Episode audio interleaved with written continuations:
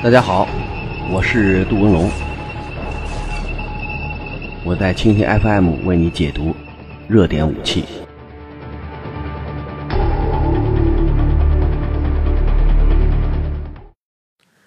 嗯，大家好，一天一种武器，一天一个视角，我是杜文龙，我在蜻蜓 FM 为您解读新闻中的武器。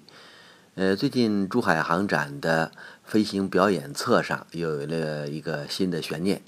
呃，在这个第三项出现了一个之前从来没有过的模糊概念。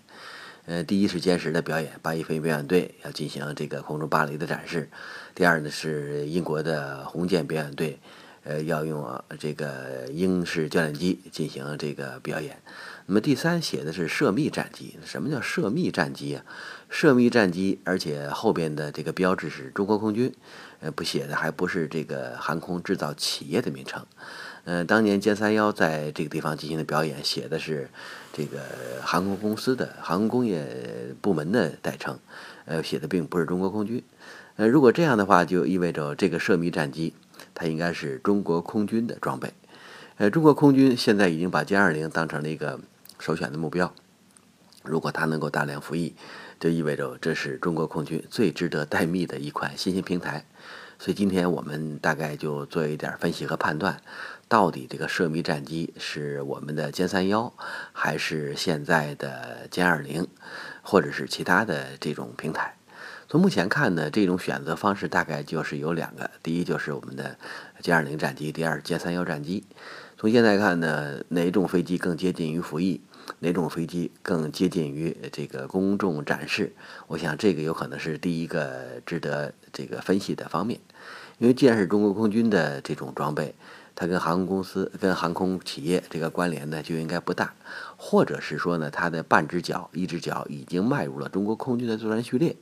你要从这个角度去分析歼二零和歼三幺，那很有可能歼二零比歼三幺的可能性要大一点儿。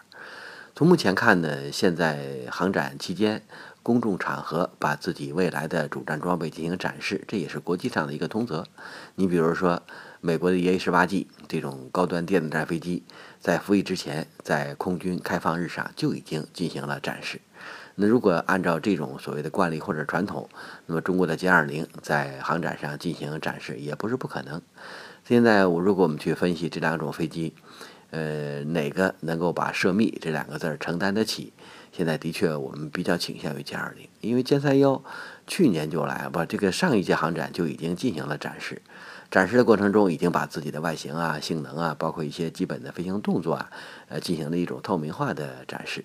那如果是今年再进行呃飞行表演，呃，动作上可能要有一些放大。另外呢，展示的范围上或者形式上也有可能是更加亲民。所以歼三幺如果展示的话，应该是两个方面：第一呢，就发动机冒出的烟更少；第二呢，展示的样式更加亲民。因为去年歼三幺起飞，两股黑烟就在飞机屁股后边，没看着飞机，看着烟了，说明呢这种发动机和这个现在的这个我们期望值相比，还存在着比较大的差距。另外呢，像我们现在的这种展示，去年是飞完以后马上就找到了一个秘密的停机坪，是在那个离呃一二七六啊和这个 C 十七很远的一个地方，中间还有铁丝网隔离，所以那是一个专用的停机坪。运二零和歼三幺都在那个地方。那么今年如果歼三幺展示，有可能会把这个呃展示呃模式进行调整，很有可能是在中间专门找出那么个地方，让你近距离接触。这样和这个预期的展示效果相比，特别是跟上一届珠海航展的展示效果相比，很有可能会有比较大的进步。大家可以在近距离看看进气道怎么样。另外呢，看看这个呃航电系统。看看这个机身下面的小蘑菇是吧？它的这些组成啊，以及功能啊，做一些基本的判断。如果内部的仪器按照一比一的这个模型进行展示，大家也可以看出它到底有哪些过人之处。当然了，如果实际展示的不可能是模型了，是吧？所以这些方面应该是更加亲民。另外，大家关心发动机，呃，如果这个心脏也稍微调一调，可能会更好一些。所以歼三幺这两种展示模式应该是今年有可能采取的模式。但是这跟涉密两个字儿好像关联也不大，是吧？嗯，但是严格的说呢，你要从去年上一届航展这种展示方式来看，我们也不能说歼三幺它也不是国家机密，它也是秘密，是吧？另外，空军说采购歼二零和歼三幺到底要哪个，或者是都要，或者要一种，现在它也不是唯一的选项，不是说有了这个歼二零就不要歼三幺，有了歼三幺就不要歼二零，它不是一个寄生于核生量的关系。所以现在看呢，中间还有结合的必要性，所以也不能够说那个秘密跟歼三幺就没有半点的关联。我想这个好像也是一种这个不负责任的判断。呃，如果这样的话，沈飞的同志们会无比心痛。所以从这两点上我们看呢，虽然说现在大部分人倾向于歼二零，但是并不是说歼三幺也没有这个机会。呃，但是还有一种可能性，你比如说现在我们有了这两种这个作战平台。大家都通过航展，通过在这个试飞过程中发现了他们的影踪，对细节还有一些基本的判断。那么会不会还有第三项？我想很有可能第三项的无人机展示也未必不可能啊，对吧？比如现在我们长航时的无人机，包括中长航时的无人机，呃，包括正在试飞的利剑无人机，这个很有可能也会成为航展上的一个重要的步骤。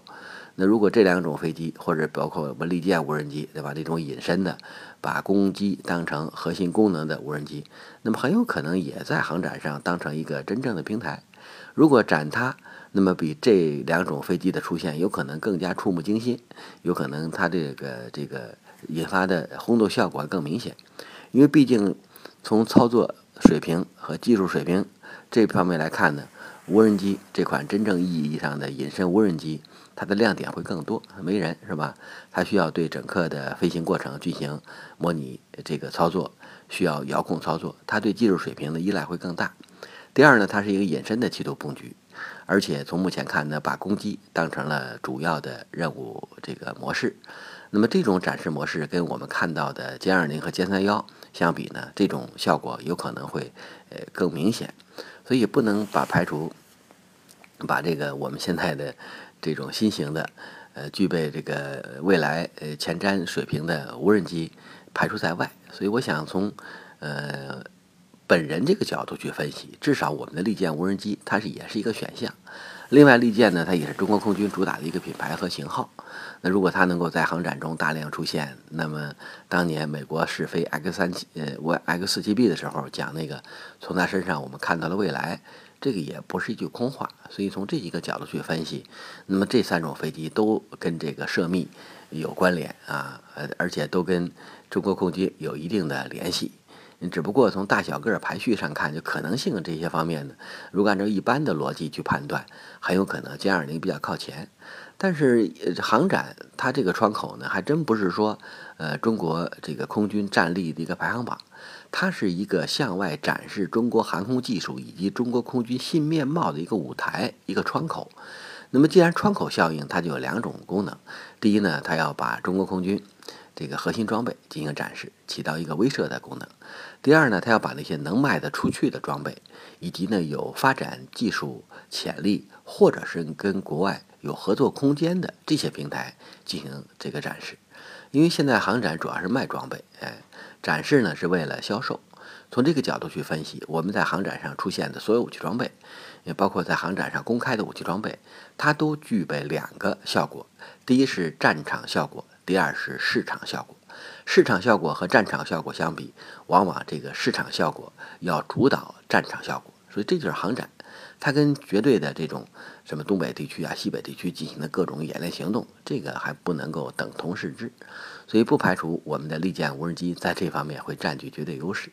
那如果有利剑在航展上进行这种表演，它会把中国航空技术。这种潜力推到一个史无前例的程度，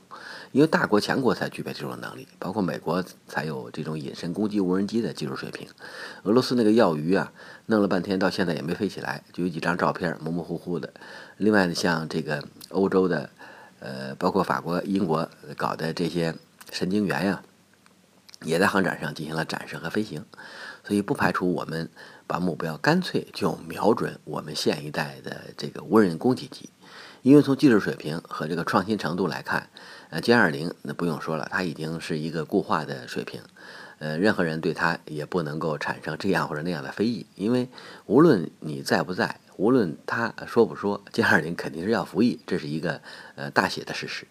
那么相反，我们的歼这我们这个无人的攻击机利剑，到现在呢，它还是一个这个样机。如果把样机进行展示，那么它跟上一届航展把歼三幺进行展示，可以达到同样一个效果。有这样的效果，今后无论是空军列装还是对外的进行合作，我们都可以把这种标志性的功能发挥到极致。因为只有美国、俄罗斯、欧洲这几个国家能够研制这种隐身的攻击性无人机。如果中国在这方面有重大进步，就说明我们现在在这项技术上，把以前的短板已经拉成了长板，而且这个长板跟世界的几大巨头相比，一点都不短。你这个角度应该是比较新的一个角度，所以我同意歼二零来。我也同意歼三幺来，但是我更希望我们的利剑无人机能够在这个时候登场，成为中国空军带“秘密”这几个字儿的一个核心平台，因为在整个展示过程中。你有什么东西，大家已经心知肚明。特别是准备列装的飞机，你不用去说，也不用去宣传，也不用在航展上进行这种大肆的这种展示，人家都知道。呃，特别是人家那个情报来源，对吧？包括一些间谍啊，还有一些这个基本的判断啊，能够把未来发展判断出个这个相对准确的这么一个方向。但是如果由不予指导，是吧？就像钟会、邓艾打蜀国一样，我就展示那些我最。这个拿手的，或者是你最意想不到的，这也是航展吸引大家眼球的一个重要的模式，是吧？所以，我们现在空军主战装备的序列是一个展示的过程，但是呢，对于核心技术、核心装备的展示，也是今后我们一个重要方面。所以我严重同意我们的利剑无人机能够成为第三个出现在珠海航展进行飞行表演的，呃，这么一个机种。所以从本人角度去分析呢。呃，尽管我这个判断有点这个偏，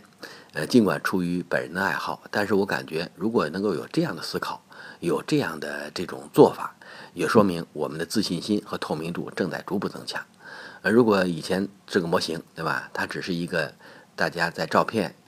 这个或者是网络媒体中发现的这么一个技术，如果能够把它在航展这种正规的舞台和场合进行公开展示，那说明我们在无人控制以及隐身攻击方面，它所承担的这种技术牵引能力正在快速发展。你毕竟歼二零、歼三幺，我们这么多年一直在议论，一直在讨论，一直在分析，一直在判断，但是我们忽略了中间的具备隐身能力的无人攻击平台。那么它所包含的技术含量应该比这两种飞机在某种程度讲要更高，因为至少你的自主飞行技术，另外呢还有这个遥控控制技术，以及在复杂的电磁环境中对无人平台的操纵水平和操纵能力，这也是一项这个了不起的能力。如果能够把这些方面我们做到极致，那我们在这个无人操纵技术方面跟西方国家就可以站到同一个平台上去分析去判断。到那会儿，如果我们的利剑无人机真的在航展上进行了展示，而且进行完美的这种飞行表演，那今后的市场空间会更大。另外呢，今后对于空中进攻作战样式的推动作用也会更大。你如果有这个隐身的利剑，那么我们至少可以形成歼二零利剑无人机有人无人双组合。如果能够和歼三幺呃进行改进，那么未来航空母舰也可以实现有人无人隐身的这种双组合。那么它这种组合方式，实际上它是一个这个主食，是吧？它既可以跟歼二零搭配，也可以歼三幺搭配，在海上也可以用，在空中也可以用。那如果有了我们这种组合方式，我们今后无论是战法创新，以及呢对这种无人装备呃作战需求的制定，都会达到一个比较高的程度。如果有了这种能力，有了这种水平，那么我们在这些方面创新发展，对于整个这个作战能力的更新，以及航空武器装备技术的牵动作用，就会大幅度提高。同时呢，这架飞机的市场前景也很广，因为毕竟我们的彩虹无人机，对吧，已经卖到了巴基斯坦，卖到了伊拉克，是吧？而且在实战中还有不错的表现。那么这些都是不隐身的无人机，跟美国那个捕食者呀差不多，比 MQ9 黑死神还有一定的差距。如果能够让我们的隐身无人机率先参战，并通过珠海航展这条空中高速公路实现跟国外军事需求对接。至少我们可以获得第一桶金，对吧？我们知道隐身无人机在今后作战行动中，我们应该注意哪些问题？哪些是我们想到了做到的？哪些是我们想到的没做到的？哪些是我们没想到也没有做到的？如果把这些点都在这个航展这个窗口上进行暴露。通过和国外的军事需求相结合，我们今后空中作战样式的创新和发展应该是一个非常高的起点。所以这架无人机还真不是一个只带密的平台，它是带有强大牵引作用的平台。而且今后无人装备的快速发展，包括现在大家设想的无人战争啊、空中战场啊。包括海空、上空的这种战场行动，它很可能是今后的一个发展方向。你比如用有人机打人家航母，或者打人家这个编队，你面临的风险会更高。那么无人机最大的特征就是能够进入高危空域、进入高危海域执行作战任务。我有一百架，你打掉五十架，另外五十架还可以一如既往的发动攻击。所以这种攻击行动有可能是发射导弹、发射炸、投掷炸弹，还有可能自杀式攻击。那么，如果能够把这几种用途发挥到极致，我们在空中进攻方面多了一把匕首，是吧？如果光说歼二零、歼三幺，再加上以前不隐身的四代机，你只能说，哎呀，我们跨代组合、多代并存，这个话呢都是正确的废话，那么 也没有大的用处，也没有太大的错误。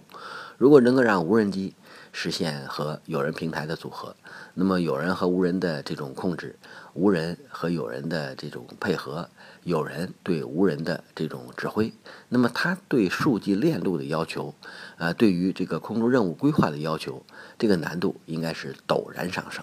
如果在这方面我们可以把自己的水平发挥到极致，同样对我们的牵引能力发挥到高端，我们就通过这种创新和发展，让我们的综合作战能力上升到一个高的水平。当然了，航展这句话它所透露的消息有可能很简单，很有可能是我们把这问题想得很复杂。但是我们感觉呢，我们宁可把问题想得复杂一点，是吧？把我们的含金量想得高一点。它不光是一个技术，不光是个平台。如果能够对中国空军今后的作战发展，甚至是海上作战行动的快速推进，有比较大的促进作用和牵引作用，那么我们这次航展真是没白展。所以我们希望航展含金量越来越高，对中国武器装备，呃，促动作用越来越强。